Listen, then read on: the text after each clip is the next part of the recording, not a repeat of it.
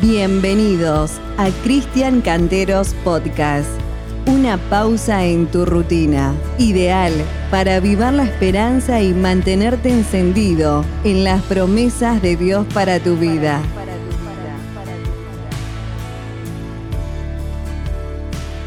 Él es Cristian Canteros, Cristian Canteros que pertenece al equipo pastoral de Catedral de la Fe, es director de alabanza y adoración eh, del Ministerio, Catedral de la Fe también, y además está dirigiendo la EFAM, la Escuela de Formación Artístico Ministerial. Cada semana le damos la bienvenida y compartimos este tiempo. ¿Cómo estás, Cris? Buenas tardes.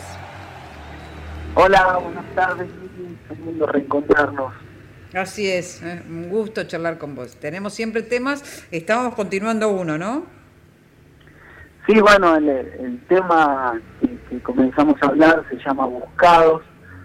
y nos centramos en el libro de Juan, capítulo 4, cuando Jesús eh, tiene que ir de Judea hasta Galilea y tiene que pasar justamente por Samaria y contamos que samaritanos y judíos no se hablaban y comienza una conversación con esta mujer samaritana, no dice el nombre, es anónima, pero de alguna manera nos representa a todos, porque justamente eh, al estar conversando con Jesús eh, sale el tema de la adoración, ¿no? y los samaritanos tenían una forma de adorar que era en ese monte, Monte Jericín, los judíos lo tenían en el templo en Jerusalén, y comienza una conversación con Jesús y Jesús le dice, no es ni en este monte ni en Jerusalén, sino que el día viene, la hora es cuando el Padre busca adoradores que le adoren en espíritu y en verdad. Por eso el título de, de serie que es buscado y el primer episodio hablamos y dijimos acerca del de que Dios es Padre y que Jesús vino a reconciliarnos con el Padre. Y en esta ocasión lo que quiero hablar es que justamente el Padre busca adoradores. Y de eso me quiero centrar en esta tarde con vos, acerca de la adoración, acerca de ser verdaderos adoradores. Siempre digo que la adoración no es un acto religioso, ni es parte de nuestra liturgia simplemente, sino que tiene que ver con el corazón, ¿no?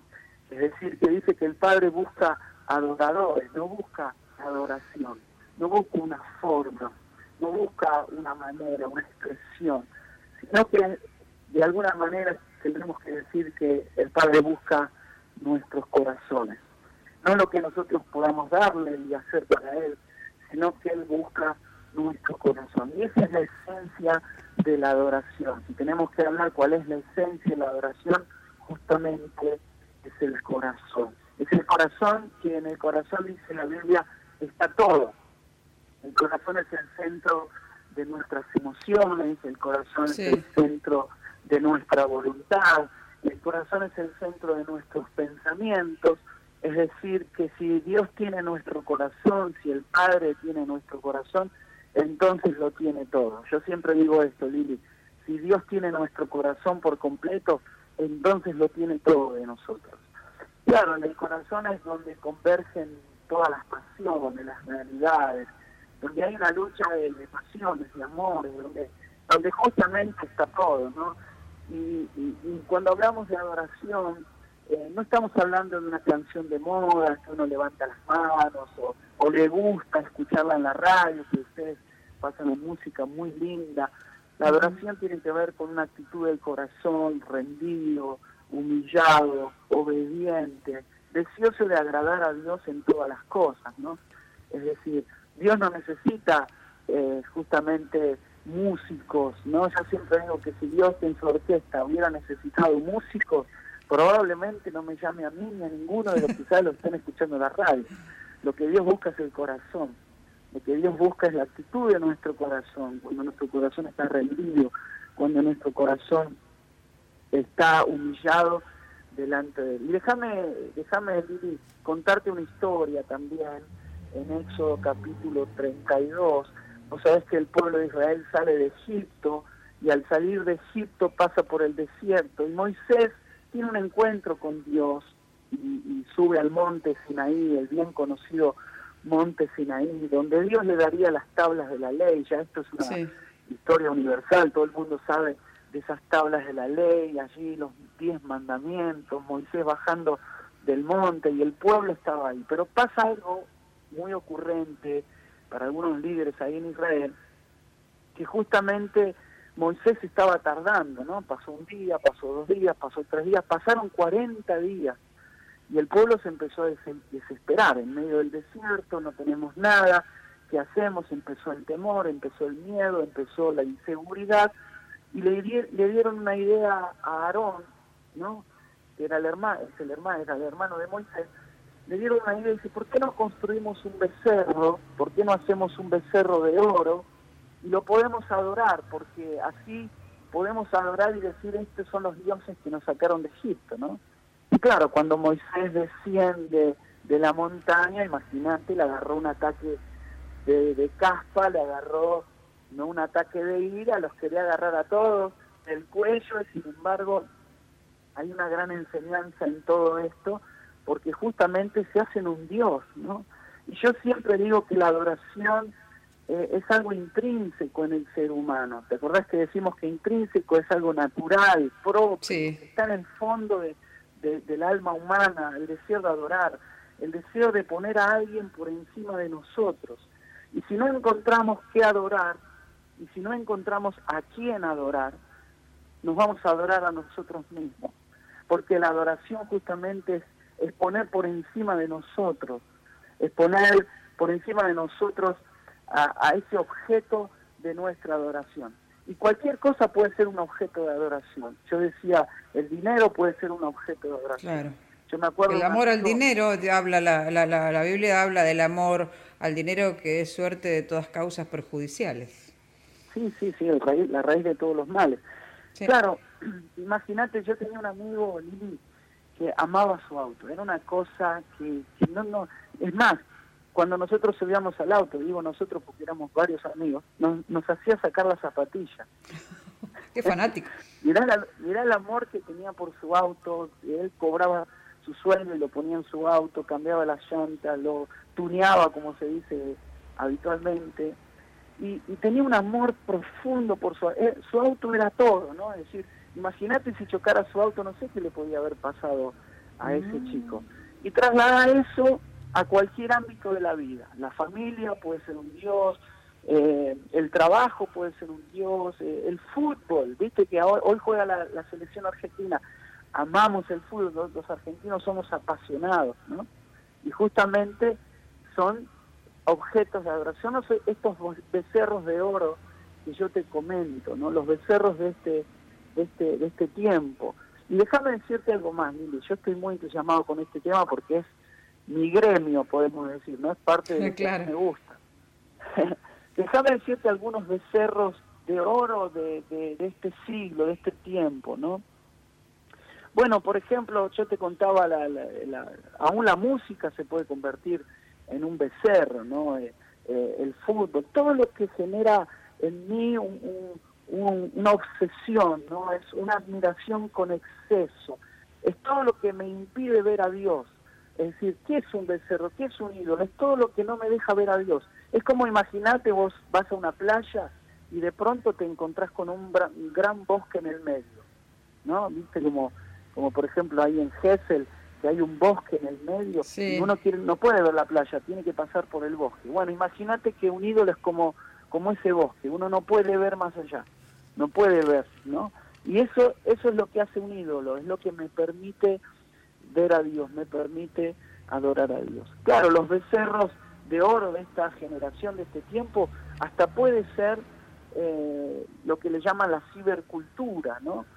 Eh, es decir, es el amor por la tecnología, es, es una, es un el deseo, la idolatría o, la adicción por, por estar conectado a la tecnología, ¿no? Lo que le llaman el ciberconsumo.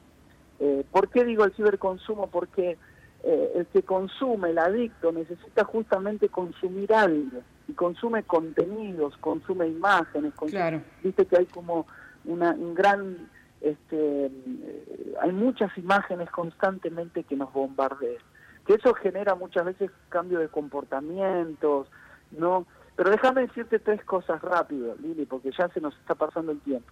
Bueno, tres cosas que generan eh, justamente eh, la idolatría o el amor, este becerro de que yo te contaba. Lo primero es temor. Estos hombres que, que hicieron este becerro de oro lo hicieron por temor.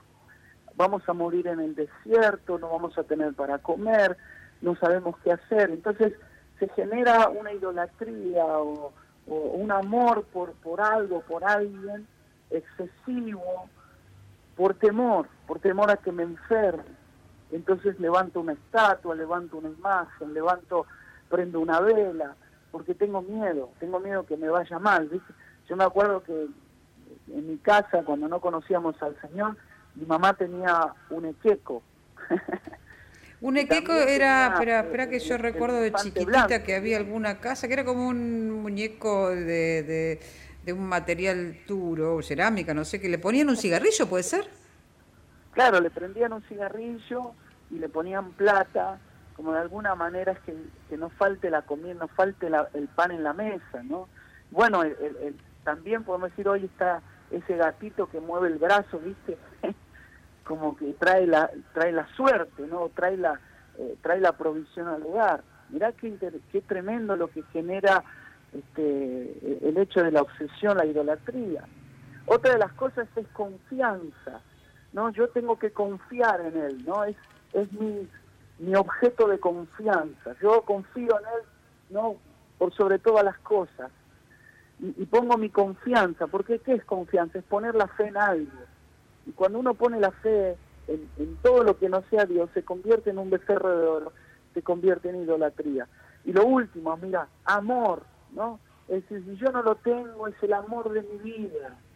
No, aún las relaciones muchas veces se pueden convertir en, en, justamente en idolatría, ¿no? Pero cuando hablamos de, de adorar, dice la Biblia que amarás al Señor tu Dios con todo tu corazón y solamente a Él adorará, adorarás. Hay un mandamiento, hay, hay algo que Dios nos llama a poder descubrir a Dios y adorarlo. Y Dios busca adoradores, el Padre busca adoradores, no gente que, se acerque a Él por temor, no, no gente que se, acerque a Él por miedo que, le pase algo, sino que Él está esperando esa relación. Y cuando lo adoramos a Él, lo miramos a Él. Cuando lo adoramos a Él, eh, todo ese bosque que yo te decía se va de nuestra vida y yo puedo enfocarme en quién es Dios. Y la Biblia dice que tenemos que poner nuestros ojos en Jesús nuestro consumador y autor de nuestra fe. Es decir, que Él busca adoradores. Él te busca a y me busca a mí, lo, busca aquel que está escuchando la radio, este podcast, que de paso te cuento, está haciendo un éxito nuestros podcasts ahí en Spotify, lo pueden escuchar. Es decir, todos podemos convertirnos en verdaderos adoradores. ¿Y qué dijimos que era ser verdaderos adoradores? Vidas rendidas, entregadas, en obediencia, humillar a Dios. Si, si Dios es el centro de nuestra vida, todo va a estar bien. Toda nuestra vida va a estar bien. No habrá bosque que nos impida ver lo que realmente queremos ver, que es a Dios, ¿no? Exactamente. Como siempre, gracias. Eh, charlas que atesoramos con nuestro amigo Cristian Canteros, a quien esperamos cada semana con muchas, con muchas ganas, así que agradecemos. Un abrazo fuerte y muchas bendiciones, Cris. Dios te bendiga, Lili. Muchas gracias. Bendiciones. Chau, chau.